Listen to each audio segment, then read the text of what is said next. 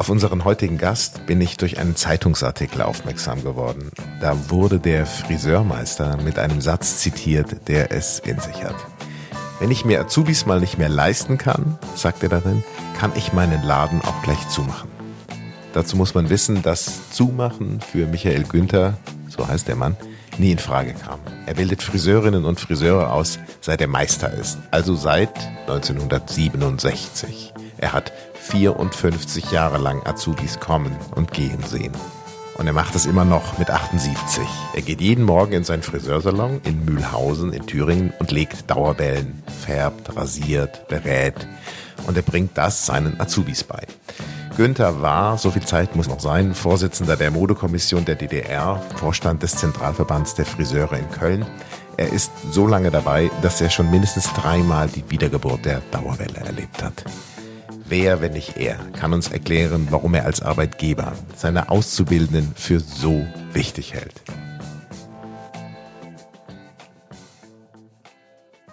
Lieber Herr Günther, danke, dass Sie sich heute Zeit nehmen für unseren Podcast, für die Aufnahme. Wir wollen heute darüber sprechen, über fünf Dinge, die Sie über Azubis gelernt haben im Lauf Ihrer Karriere. Was ist denn der erste Punkt, den Sie gelernt haben? Äh, das erste war, Azubis bedeuten neue Impulse für meinen Betrieb. Ja, ich äh, verstehe ganz einfach darunter, dass junge Menschen eine gewisse Dynamik in unseren Beruf bringen. Wir haben ja einen Modeberuf und mit jungen Menschen können wir dementsprechend reagieren. Und diese Würze aus, ich sage mal, äh, berufserfahrenen Fachkräften und jungen Menschen, die ausgebildet werden sollen und ausgebildet werden, geben uns dann sehr viel Anreize bei der Umsetzung in der Praxis. Ich finde, das ist wichtiger als das Erlernen von, sagen wir mal, Uralttechniken, die in der Realität einfach nicht mehr verlangt werden. Wie ist das denn im Alltag? Nehmen Sie auch was von den Azubis mit? Können die Ihnen auch noch was beibringen, wenn Sie sagen, die bedeuten neue Impulse? Ich sage mal von den jungen Leuten Modeimpulse die nehmen wir auf jeden Fall mit oder auch deren Hinweise, was man eigentlich in unserem Beruf, der ja auch teilweise schon überaltert ist, durch sehr viele Salons, die schon lange im Besitz von den jeweiligen Leuten sind und nicht weitergeführt werden. Und diese jungen Leute bringen uns durch diese Erscheinung, Modetrends und so weiter etwas mit, was wir umsetzen können dann an unseren Kunden, mit unseren Kunden und den Azubis. Was ist die zweite Sache, die Sie über Azubis gelernt haben? Zweitens, ausbilden heißt, den eigenen Fachkräftemangel zu verhindern. Damit meine ich ganz einfach, wenn Sie heute die Agentur zum Beispiel fragen, habt ihr denn für uns mal eine Fachkraft zur Verfügung, könnt ihr uns was empfehlen, dann kriege ich immer wieder die Antwort, nein, bei den Friseuren ist das ganz schwierig.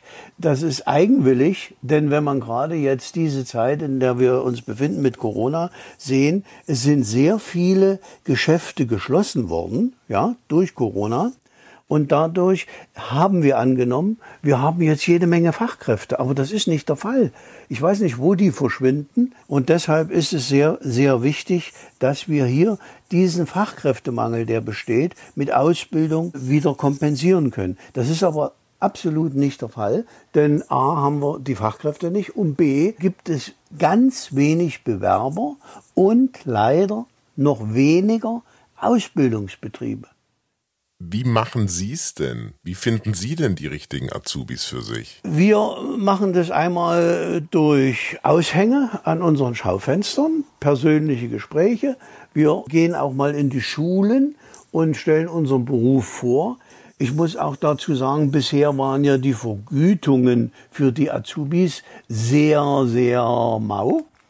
Aber inzwischen sind die ja nun korrigiert worden und sind respektabel.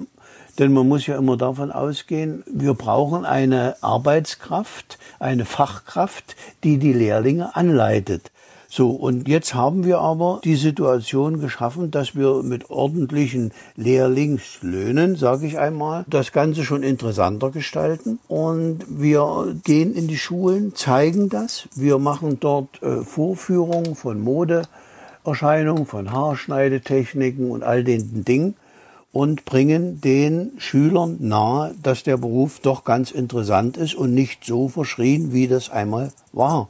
Und da schaffen Sie es quasi eben, die richtigen Leute für sich zu finden. Jetzt machen Sie seit beeindruckenden 54 Jahren, sind Sie Meister und haben 34 Azubis ausgebildet. Wenn wir an dieser Stelle einmal nur uns leisten, einen ganz kleinen Blick auf die Vergangenheit und die Entwicklung zu werfen. Wie haben sich die Azubis in den letzten ja, Jahrzehnten verändert? Das ist so, dass wir eigentlich heute zu wenig lernbereite Bewerber haben, um mal von der Jetzt-Situation auszugehen. Ja? Die Ausbildungsbereitschaft bei uns im Salon oder in unseren Salons, die ist nach wie vor ungebrochen trotz dieser Schwierigkeiten, ob jetzt Mangel an geeigneten Bewerbern, an Corona oder zum Beispiel die Beschulung, das ist ein Riesenproblem geworden, weil ja die Klassenstärken mit den Bewerbungen abgenommen haben und diese Klassenstärken verlangen dann natürlich auch Schließungen von Berufsschulen. Und diese Berufsschulen sind dann recht weit verteilt. Große Anfahrtswege sind dadurch gegeben, was für die Lehrlinge nicht gerade verlockend ist, ja. Und wir haben dann noch eine zweite Möglichkeit, dass wir auch diesem Fachkräftemangel entgegengehen, dass wir nicht nur Praktikum mit Berufsinteresse zeigen und damit auch gleichzeitig sagen, hier so sind die Sonnen- und die Schattenseiten, sondern wir gehen dann auch noch über Einstiegsqualifizierung über die Agentur für Arbeit an die ganze Geschichte mit ran, wenn wir also nicht genügend Bewerber haben. Das heißt, die Arbeitsagentur hilft Ihnen dabei, in einem sechs- bis zwölfmonatigen Praktikum quasi die richtigen Leute zu finden. Richtig, ja. Okay, Herr Günther, Punkt drei, Ihre dritte Lektion. Was haben Sie noch gelernt in den vergangenen Jahrzehnten? Ja, Azubis sind gut für den Umsatz. Das würde ich in unserem Gewerk nicht sagen, weil es ja doch relativ lange dauert, bis wir unsere Azubis auf dem Stand haben, dass wir sie, wie man so schön sagt, auf die Menschheit loslassen kann. Ganz einfach. Es ist vom Zentralverband aus, das bemängle ich immer wieder, gesagt worden, Kinder, wir haben genügend Übungsköpfe, sogenannte Postigköpfe, an denen die Lehrlinge Haare schneiden üben können. Frisuren gestalten können, lernen können. Aber äh, ich sage Ihnen das ganz einfach so, wenn ich an einem Menschen eine Übung vornehme, ein Training, ja, dann habe ich vor diesem Menschen Respekt, vor diesen Köpfen, die da tot rumstehen, ist der Respekt natürlich ganz minimal und da wird eben mal eine Lücke reingeschnitten, das ist nicht so schlimm. Mache ich das bei lebenden Personen, dann tut das richtig weh, dann geht das an die Nieren und das merke ich mir mehr, als wenn ich einen solchen Postigkopf verunstalte. Es kommt natürlich dann etwas Negatives hinzu, dass Kunden heutzutage eigentlich nicht mehr bereit sind, Modell zu sitzen, obwohl sie ja alles kostenlos kriegen. Alle Bedienungen, die wir überhaupt haben, und wir haben ja Friseur, Kosmetik, Fußpflege im Haus, kriegten die kostenlos, aber die Leute wollen für ihren Euro wirklich von Fachkräften bedient werden. Und das macht die ganze Situation schwierig und deshalb ist eigentlich diese Sache mit dem Umsatz durch Lehrlinge als positiv nicht zu bewerten.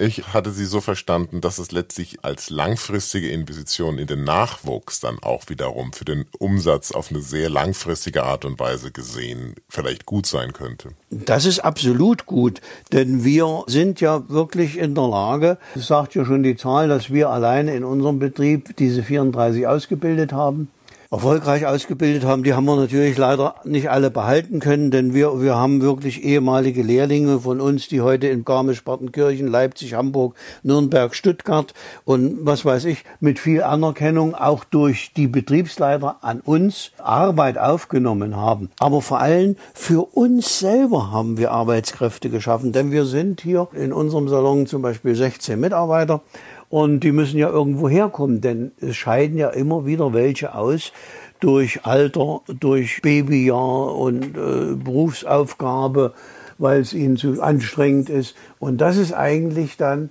das, wo wir sagen, das schlägt sich dann für uns positiv im Umsatz wieder nieder. Denn wir könnten ja die Leute sonst nicht beschäftigen und die Kunden bedienen. Lektion 4, Herr Günther. Was haben Sie noch gelernt über die Azubis? Azubis als beste Werbung fürs eigene Geschäft. Das ist. Können Sie das bestätigen? Jein, sage ich ganz einfach mal, weil es ist etwas aufgetreten bei Bewerbungen seitens von Azubis. Die kommen aus einem Umfeld 70, 80 Kilometer. Ja, das nächste, was wir haben, ist 40.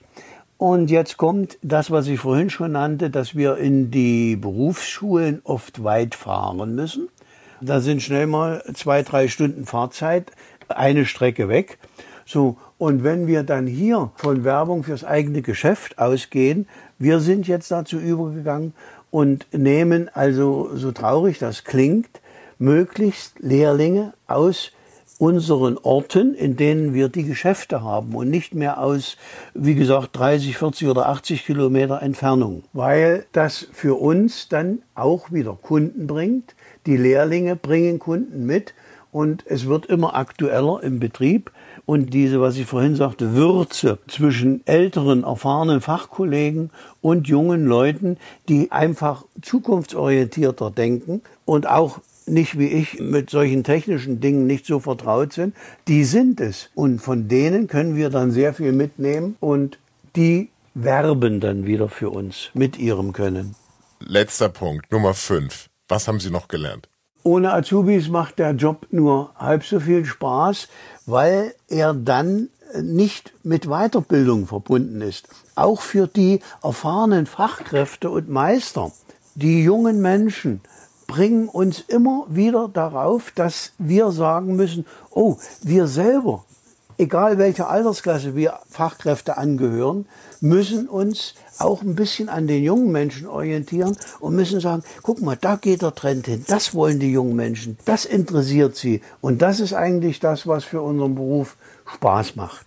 Jetzt hatte ich noch eine andere Frage. Jetzt sind Sie ja schon lange im Beruf und Sie sagen, es ist ein Modeberuf. Wie halten Sie sich denn up to date über Trends und was so die Mode mit sich bringt, was gerade angesagt ist? Bei mir ist das gegeben durch diese Mitarbeit im Zentralverband, dass ich also dort sehr viel Informationen rübergenommen habe, denn wir haben ja ein eigenes Modeteam im ZDF und das hat immer die neuesten Trends gebracht. Dann haben wir sehr viele Friseurmeisterschaften, die ja hohes Können verlangen mitgestaltet und absolviert.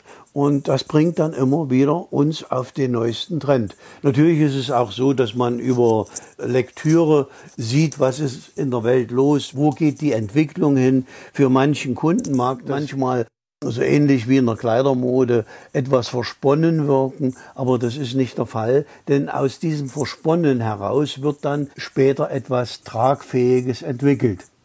Und das ist das, wo ich mich auch sehr orientiere und auch darauf achte, dass meine Mitarbeiter alle Mann am Ball sind. Wir machen also sehr viele Weiterbildungen, auch mit Firmen, die das dann sponsern. Das ist auch sehr viel wert, dass die Firmen uns dann sagen, also hier, passt mal auf, das und das ist auf der Welt, das ist in Frankreich, das ist in Amerika und das ist dort der Fall. Das kommt irgendwann auf uns zu. Gibt es eine Corona-Frisur?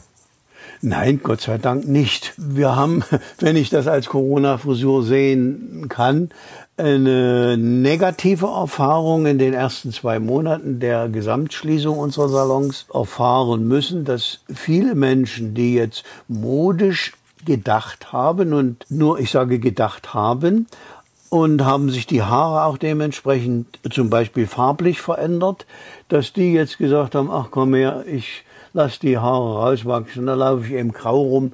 Diese Gleichgültigkeit, die eingezogen ist, das wäre für mich die Corona-Frisur. Okay, super. Ja, dann danke ich Ihnen sehr für Ihre Einblicke, Herr Günther. wünsche Ihnen noch viel Erfolg für die weiteren Berufsjahre und viele Grüße nach Mühlhausen.